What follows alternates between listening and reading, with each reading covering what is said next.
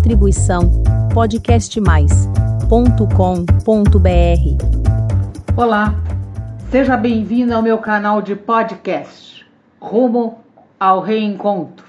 Eu sou Tereza Faria Lima e hoje refletiremos sobre energia negativa, o que é, sintomas e principalmente o que a gente deve fazer.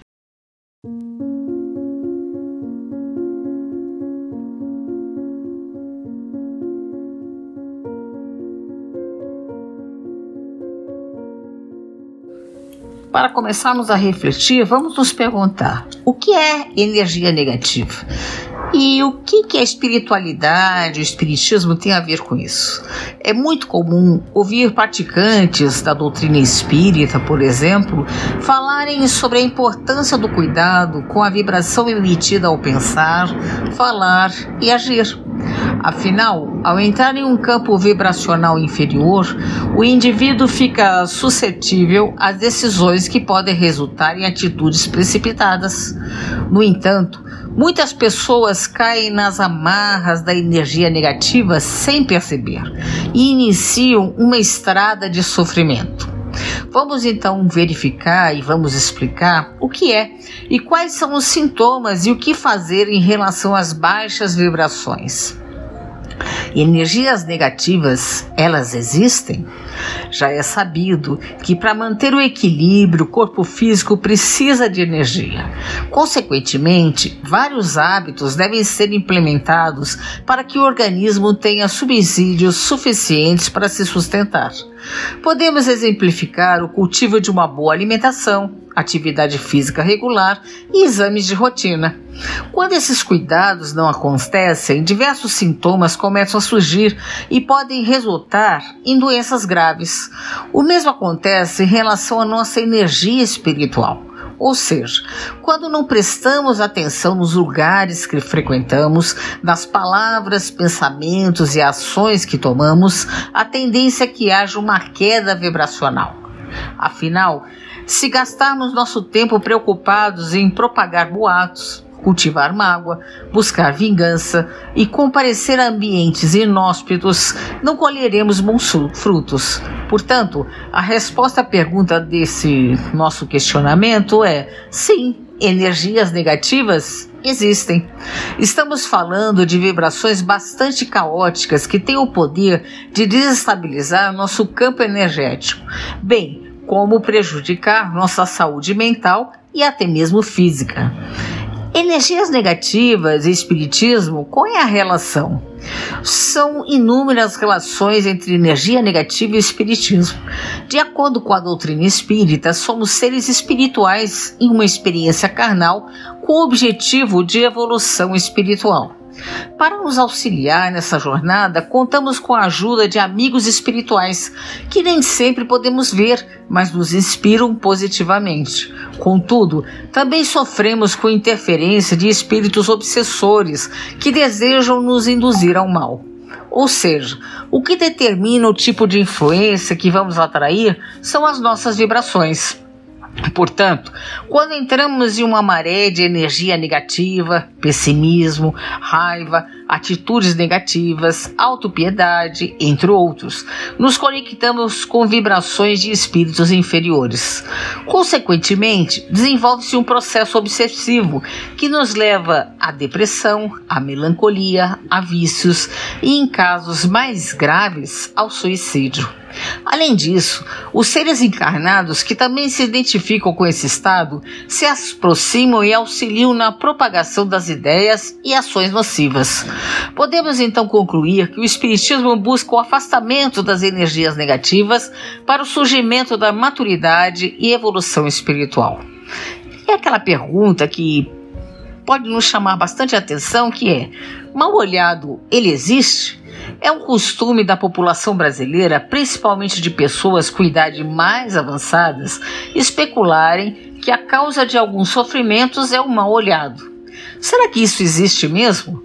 De acordo com a doutrina espírita, o mal olhado consiste em uma imensa vibração mental emitida por alguém dominado por sentimentos inferiores, como a inveja, por exemplo. Porém, tal energia só atinge aquele que encontra-se em uma faixa vibracional equivalente. Dessa maneira, o receptor capta o mal olhado através do fenômeno da sintonia. E aí nós vamos perguntar também: o que traz a energia negativa? Qualquer acontecimento pode ser fonte de energia negativa quando não estamos atentos.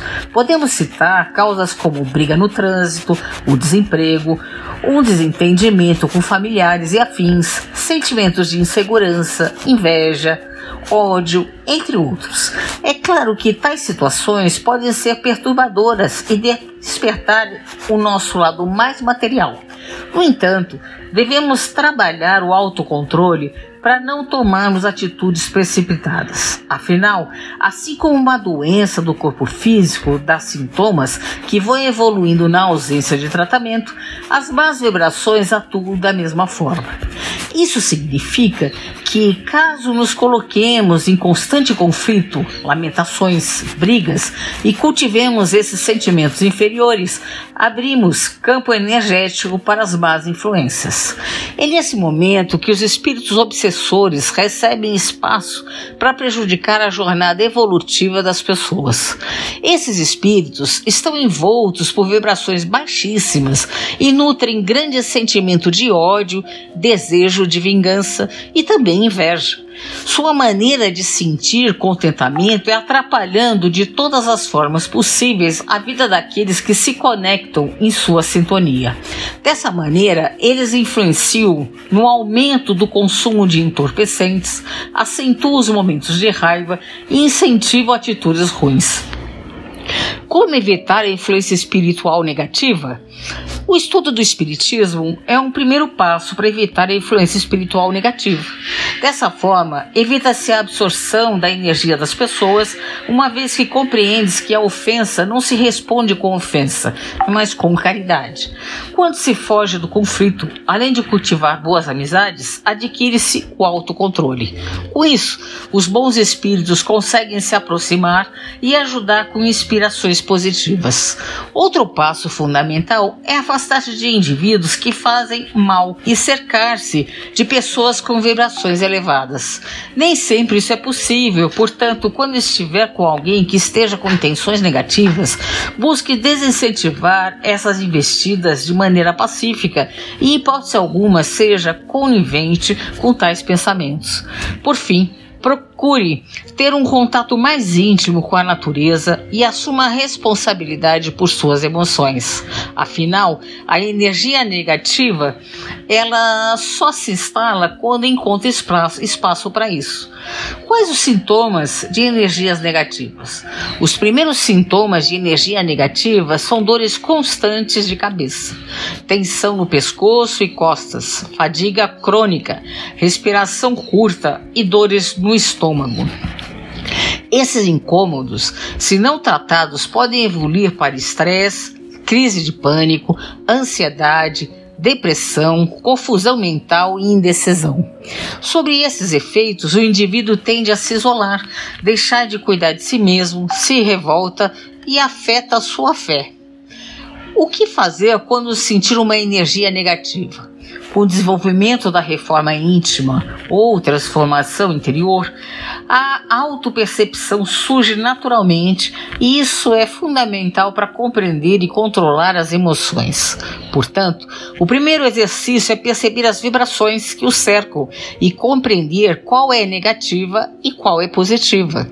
Feito isso, quando sentir uma energia negativa, procure um espaço de calma e faça uma prece. Dessa maneira, quebra-se o fluxo vibracional inferior. Procure pensar de maneira racional e amorosa. Evite o conflito e a acusação e saia sem alardes, se for o caso. Com o passar do tempo, essa ação será natural e seu campo energético bloqueará as possíveis investidas das más vibrações. Como se proteger de energias negativas na visão espírita? Para se proteger de energias negativas na visão espírita, é necessário preparar o seu ambiente interno e externo. Vejamos algumas sugestões a respeito de como nutrir vibrações positivas. Mantenha o seu ambiente limpo e organizado. Evite participar de fofocas e não incentive sentimentos negativos. Esteja em contato com a natureza. Leia livros e assista filmes edificantes. Pratique o evangelho no lar. Frequente centros espíritas.